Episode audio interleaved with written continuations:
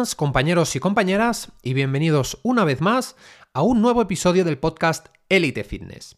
Como sabréis, mi nombre es Marc Romera y durante todo el programa de hoy hablaremos de un modo detallado y también distendido acerca de qué deberíamos comer en torno al entrenamiento según nuestros objetivos y necesidades. Así que si estás preparado, ponte cómodo que enseguida comenzamos. Pero antes, déjame lanzar tu mensaje de nuestros patrocinadores. Si deseas el café de la mejor calidad, en grano, molido o en cápsulas compostables compatibles con Nespresso, puedes utilizar mi código de descuento ELITE10, todo junto y en mayúsculas, en la página web de Horizons Coffee. Por otro lado, si estás buscando una jarra que filtre, depure y alcalinice el agua, 100% libre de tóxicos y bisfenoles, con filtro ecológico y también con todos los certificados de calidad, también puedes utilizar el código ELITE5, todo junto y en mayúsculas, en la página web oficial de Alcanatur. Por último, si deseas ponerte en contacto conmigo, también puedes escribirme al correo info elite-mediofitness.es. Y ahora sí, sin más dilación, empezamos con el programa.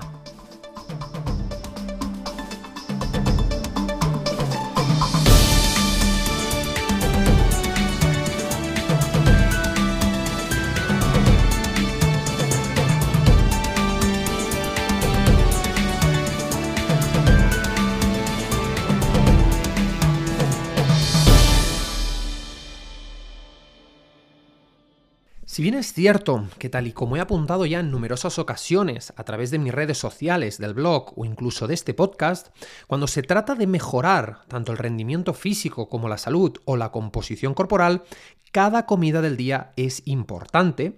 Desde luego, en el ámbito deportivo o en aquellas personas que realizan cualquier tipo de actividad física, salta a la vista que la pregunta que más preocupa a todo el mundo es la siguiente. ¿Qué debería comer antes y después de mi entrenamiento o actividad física. Y es que para ofrecer una respuesta coherente a esta consulta habitual, lo primero que debemos hacer es atender al contexto, es decir, todo aquel conjunto de variables individuales que condicionan el resultado final. De entrada, hagámonos las siguientes preguntas. ¿Cuál es el objetivo del entrenamiento o de la actividad física? ¿Qué tipo de alimentación o dieta mantengo habitualmente? ¿En qué momento del día realizaré esa actividad? ¿Soy una persona saludable? ¿O por el contrario tengo algún tipo de patología o trastorno que pueda condicionar esa ingesta? ¿De cuánto tiempo dispongo para comer? Todas y cada una de esas respuestas, desde luego, son importantes. Como este es un tema muy extenso y con muchas variables, durante la primera parte de este audio artículo me centraré en personas que estén enfocadas en mejorar su rendimiento deportivo o incluso en aumentar de masa muscular después de un entrenamiento intenso de pesas, crossfit o cualquier otra actividad vigorosa que no tengan ningún problema metabólico, endocrino o digestivo, es decir, personas sanas y deportistas, para eh, posteriormente, en la segunda parte, centrarme en personas que deseen perder grasa o incluso tengan problemas de sobrepeso, obesidad o incluso otros trastornos digestivos. Así que no perdáis detalle. ¿Qué debería comer antes del entrenamiento? De entrada, y como norma general, mi recomendación iría enfocada a ingerir carbohidratos tanto antes como después del entrenamiento. Esto nos permitiría, por un lado, recargar nuestras reservas de glucógeno, estas se sitúan en el hígado y en los músculos, y disponer de energía suficiente para realizar cualquier tipo de actividad de intensidad elevada, es decir, anaeróbica, como puede ser, por ejemplo, un entrenamiento de fuerza, una sesión de boxeo, un wood de CrossFit, etc. Y a su vez, el pico de insulina provocado por ese carbohidrato después del entrenamiento también permitiría una mayor repleción de glucógeno de cara a nuestra recuperación post-entrenamiento, así como también una mayor síntesis proteica muscular, que recordemos no se puede dar sin insulina. De esta manera, si eres un deportista o persona identificada con este objetivo, te recomiendo una ingesta de carbohidratos de medio bajo índice glucémico. Esta medida, por si no lo sabes, hace referencia a la velocidad con la que un alimento eleva los niveles de azúcar en sangre, unas 3 horas o más antes de la actividad en el caso de ser alimentos sólidos, ¿sí? Siempre que hablemos de alimentos sólidos. Esto permitiría, dependiendo también de la cantidad ingerida y de la combinación de alimentos de esa ingesta, realizar al menos una gran parte de la digestión para poder obtener la energía disponible de los alimentos durante la práctica física. Así pues, atendiendo a tu estilo de alimentación, podrían servirte la avena, la mayoría de legumbres, el boniato con piel, que por cierto es mi, alimento preferido por ser un alimento natural sin procesar. También te podrían servir la mayoría de cereales y pseudocereales integrales, algunas frutas, etc junto con una fuente de proteína. ¿Por qué? Con el fin de aportar aminoácidos suficientes para evitar la pérdida de masa muscular, como por ejemplo, como cualquier carne, pescado, huevos, etc. En el, que, en el caso de que decidiéramos añadir vegetales de cualquier tipo en esa ingesta, esto incrementaría el aporte de fibra y retrasaría la digestión y también la curva glucémica. ¿Vale? Esto tengamos esto en cuenta. En el caso de no disponer, por ejemplo, de tiempo suficiente y al entrenar en un tiempo inferior a dos horas y media entre la ingesta y el entrenamiento, quizá te recomendaría opciones mucho más digeribles y de más rápida asimilación, como por ejemplo la harina de avena, la papilla de arroz, algunas frutas peladas, copos de maíz, etc. Una vez dicho esto, si bien es cierto que las grasas son, desde una perspectiva fisiológica, imprescindibles para la salud, en la práctica no nos conviene una gran ingesta de las mismas antes del entrenamiento, principalmente porque su inclusión, igual que en el caso de la fibra, comprometería la digestión, retrasando el vaciado gástrico, ¿sí? que es la velocidad a la que pasan los alimentos desde el estómago hasta el intestino delgado. Por último, si bien las proteínas también tardan mucho más que la mayoría de carbohidratos en digerirse, mi recomendación respecto a este macronutriente es que lo incluyamos en cada ingesta con el fin de asegurarnos llegar a cubrir un umbral de entre 1,5 y 1,8 gramos por kilo de peso corporal, siempre hablando de proteína neta y no de alimento, que son dos cosas distintas. Con ello, aseguraríamos aportar el material de construcción necesario, es decir, los aminoácidos, para el crecimiento o desarrollo muscular. Podemos hacerlo bien en forma de alimentos sólidos, como los que acabamos de ver de origen animal, o bien también a través de un suplemento de proteína o aminoácidos esenciales, los cuales presentan una mayor digestibilidad y biodisponibilidad inmediata. Siguiendo estas directrices, nos aseguraremos de tener energía suficiente para afrontar el entrenamiento con intensidad suficiente.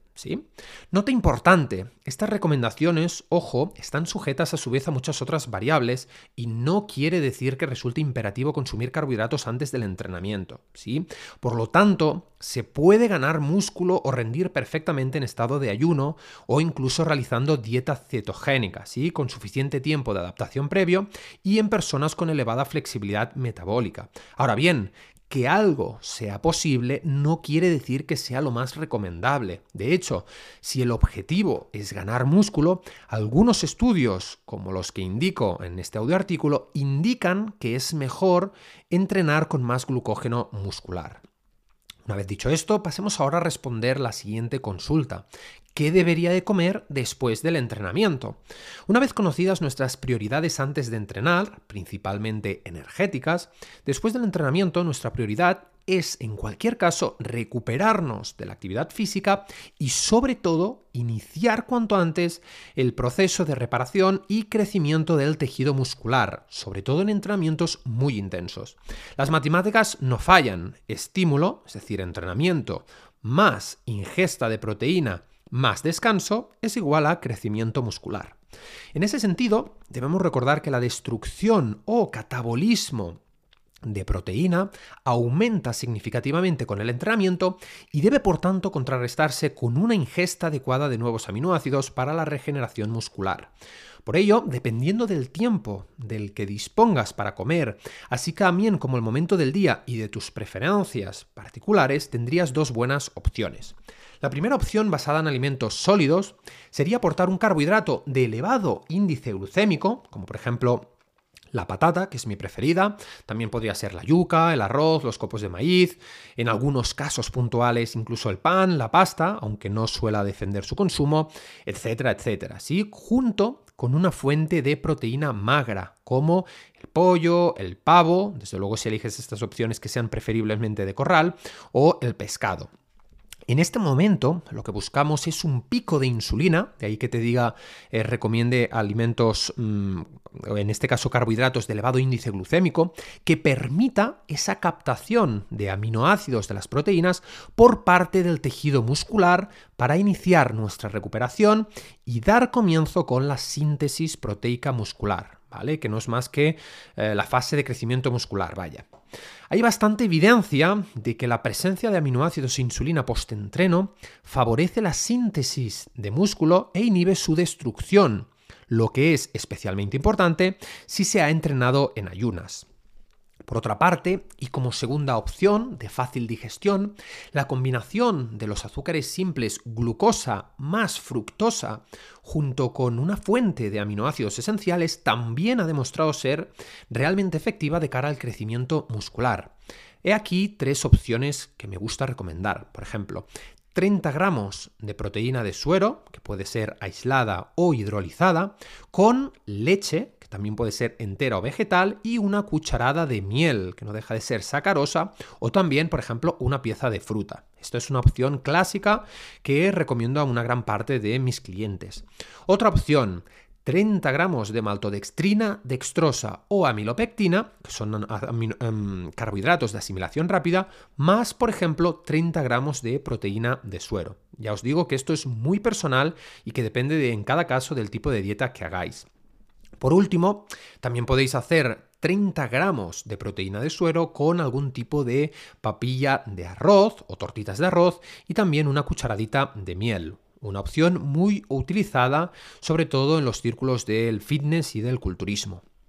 Además de todo lo dicho, a la hora de revisar lo que nos dicen los estudios, debemos ser precavidos y tener cuidado con los tradicionales conflictos de interés, teniendo en cuenta que hay muchos estudios financiados por compañías de suplementos que lógicamente exageran los beneficios reales. Pero incluso teniendo en cuenta este detalle, la evidencia científica es más que sólida. Algunos estudios indican que esta síntesis de proteína es significativamente mayor en los momentos posteriores al entrenamiento. Otros dan menos importancia a la inmediatez de la ingesta, no encontrando mucha diferencia si se realiza inmediatamente después o a las 3 horas, lo cual nos ayudaría a desmentir aquello de la famosa ventana anabólica propuesta por el sector del culturismo y el fitness de los años 70, 80 y 90. La realidad es que el cuerpo continúa sintetizando proteínas hasta 24 o 48 horas después de entrenar y aunque sí creo particularmente que el momento importa, la ingesta total de proteína es mucho más importante que cuando se consume. ¿sí? De ahí mi recomendación anterior. Nota final. Con todo y como digo habitualmente en los medios que utilizo para divulgar, no existen verdades absolutas a pesar de lo que pueda respaldar la ciencia. Primero porque cada contexto en el que se encuentra toda persona es individual y existen tantos condicionantes y tantas variables que hasta los grupos de control de los ensayos clínicos no pueden recogerlas todas.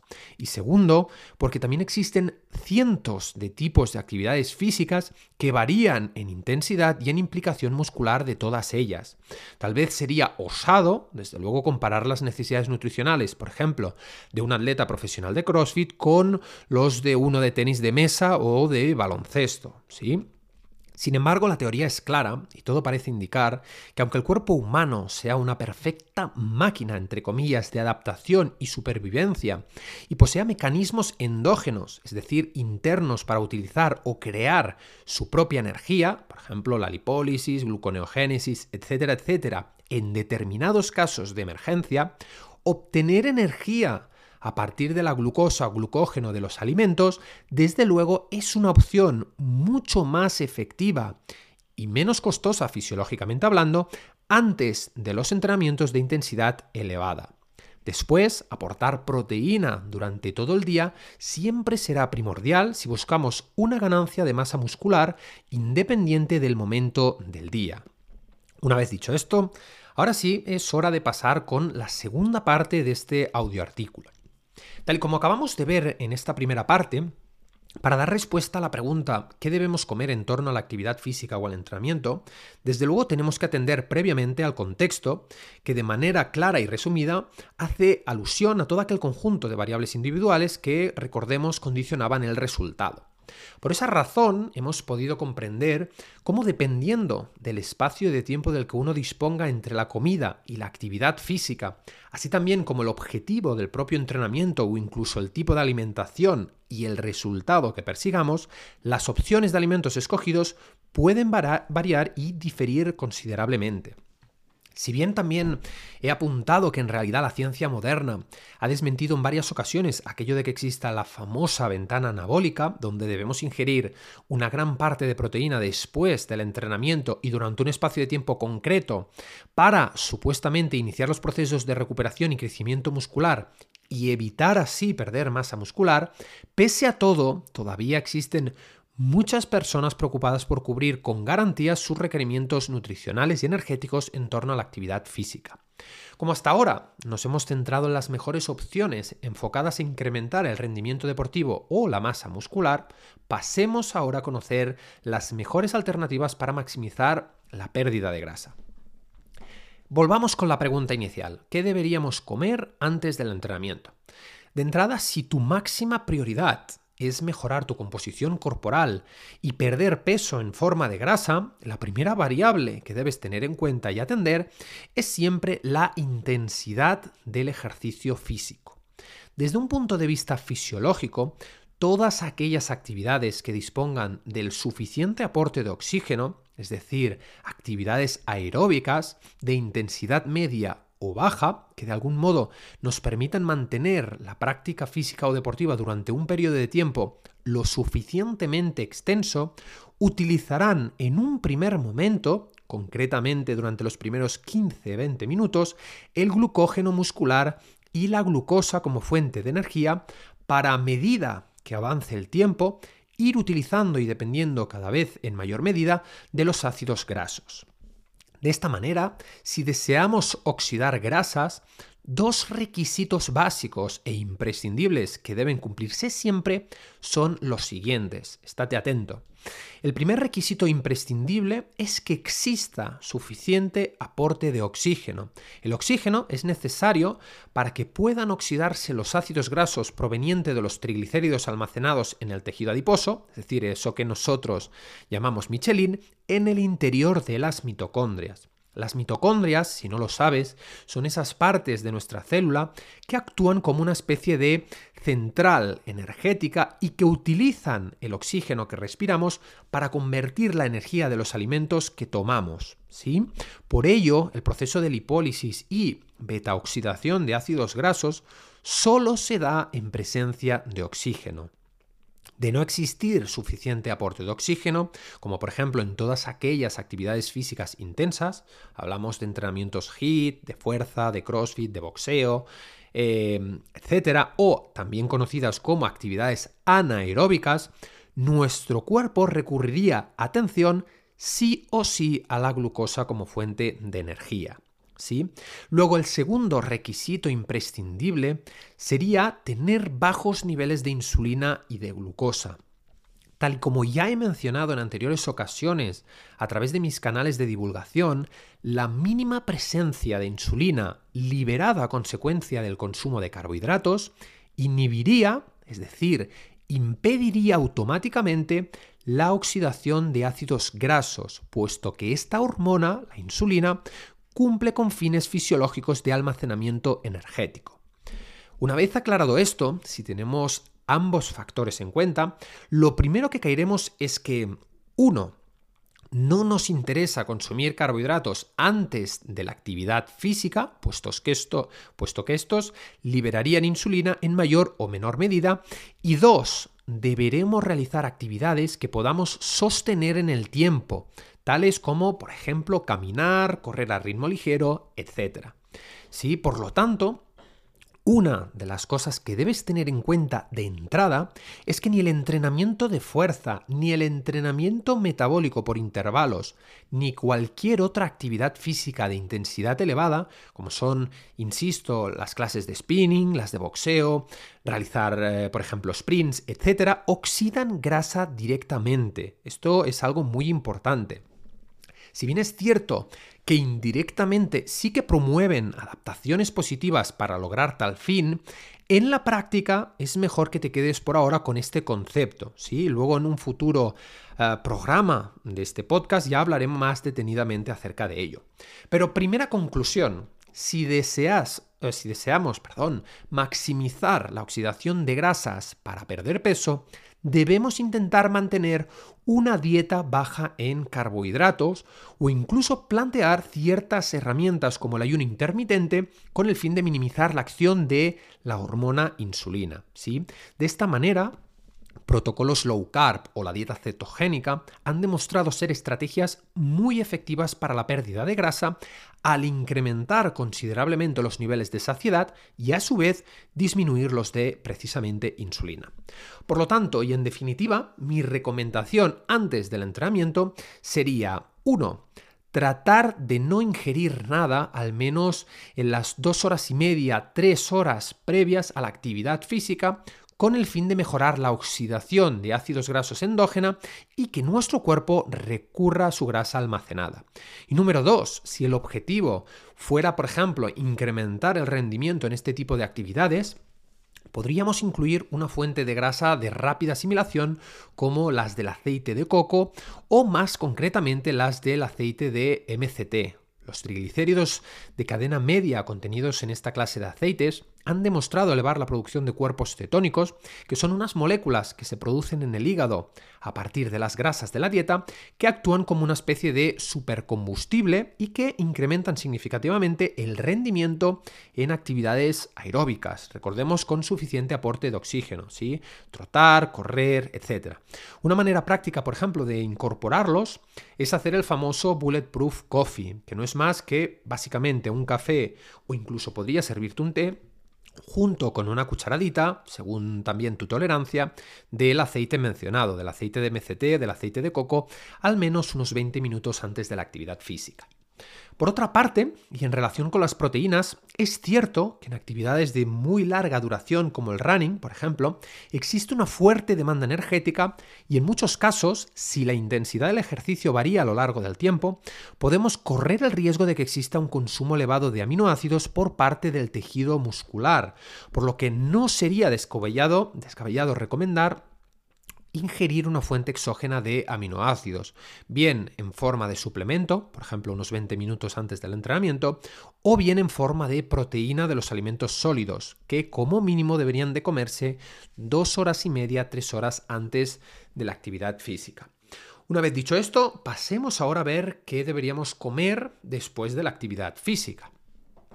Una vez realizado el entrenamiento o el ejercicio físico, como nuestro fin continuará siendo mantener elevado el consumo de ácidos grasos y a su vez preservar la masa muscular para evitar una posible pérdida, mi consejo nuevamente es evitar los carbohidratos de medio alto índice glucémico, impidiendo de esta manera o bloqueando de esta manera la acción de la hormona que hemos hablado anteriormente, de la insulina. Es decir, en un contexto para incrementar masa muscular o mejorar nuestro rendimiento deportivo, estimular esta hormona después del entrenamiento puede ser y de hecho es recomendable, y sin embargo, si queremos oxidar grasas, justamente debemos hacer lo contrario, es decir, tratar de impedir al máximo la acción de esta hormona.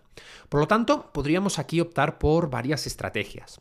Primero, la primera estrategia iría enfocada a continuar con esa ventana de oxidación de ácidos grasos, retrasando la hora de la comida, permitiendo a nuestro cuerpo recurrir obligatoriamente a su energía almacenada, es decir, la grasa, que básicamente es lo que todos queremos.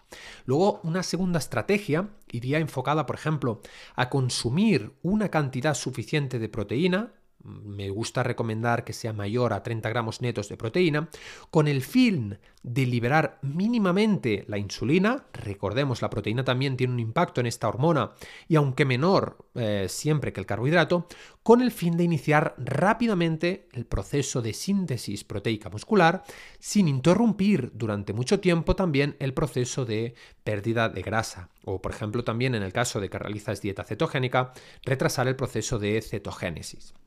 Luego la tercera y última estrategia iría enfocada a ingerir una cantidad generosa de proteína a través de los alimentos junto con una fuente de grasa y fibra a través de los vegetales.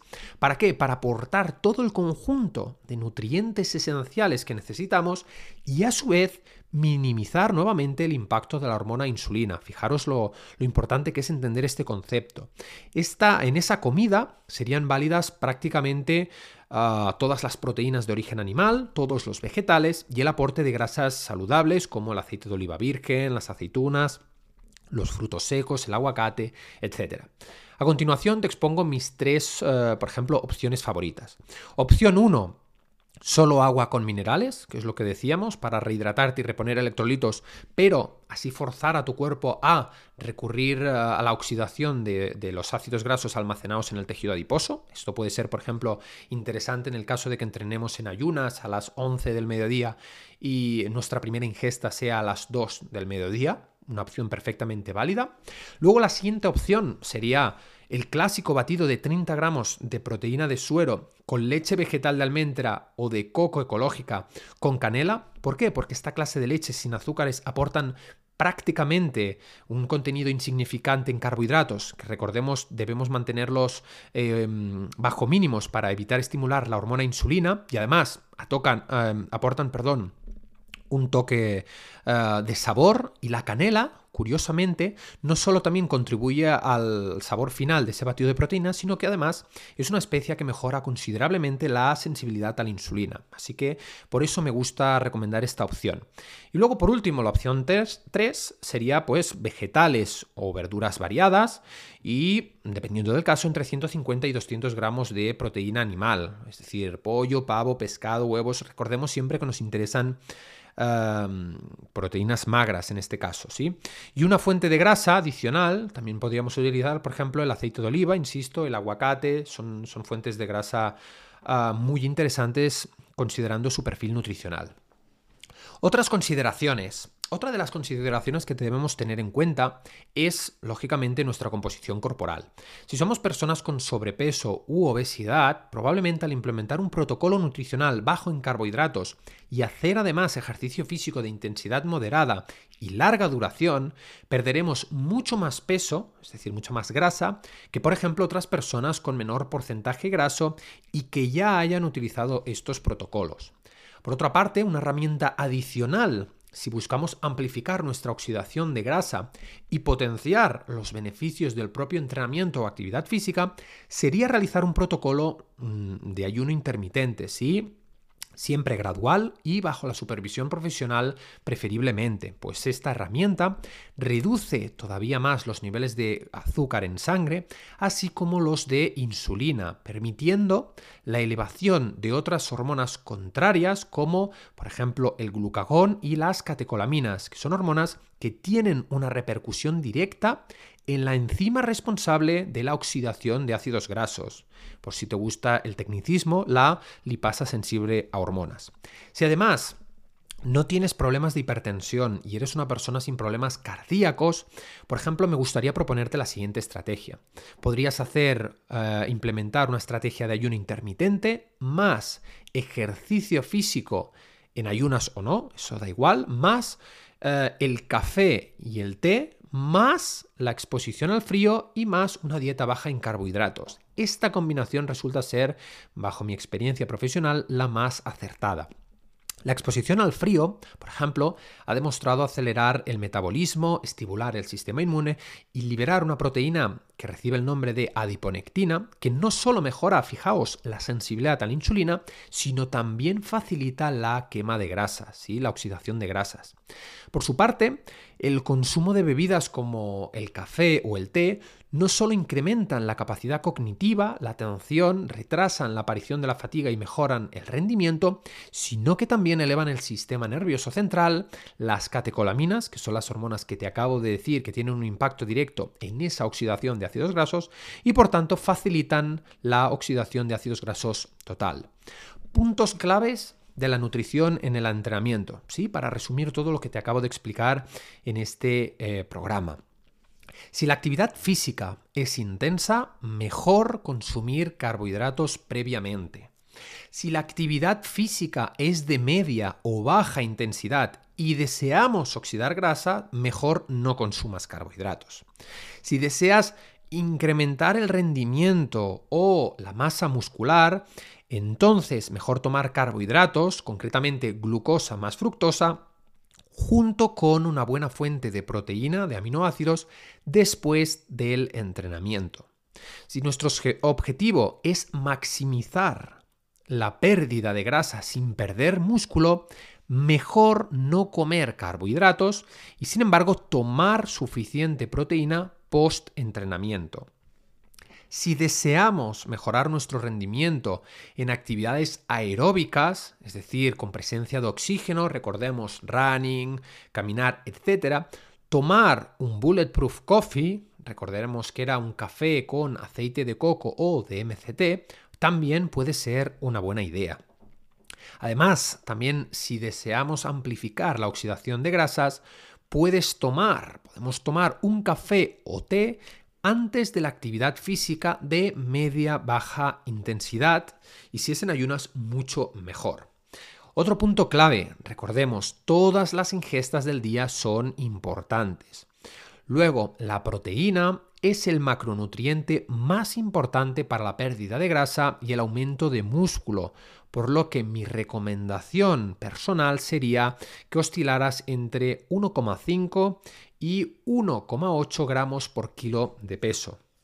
Por último, independientemente del tipo de actividad física e independientemente de la duración, la hidratación, recuerda, es un aspecto importantísimo a tener en cuenta y más si se realiza en estado de ayuno, por lo que recomiendo encarecidamente hidratarse correctamente, es decir, un litro, un litro y medio dependiendo de la duración, y por supuesto reponer electrolitos esenciales como el sodio, el potasio o el magnesio durante la actividad deportiva.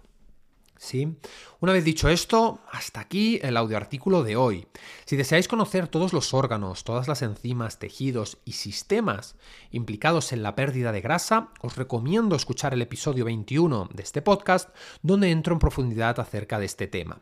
Así que en definitiva, espero que te haya gustado y por favor, en el caso de que así sea, puedas compartirlo con aquellos de tu círculo que desean aprender un poquito más acerca, pues eso, ¿no? De la nutrición en torno al entrenamiento. Gracias de antemano por vuestro tiempo y por vuestro apoyo y me despido deseándoos que paséis un gran día.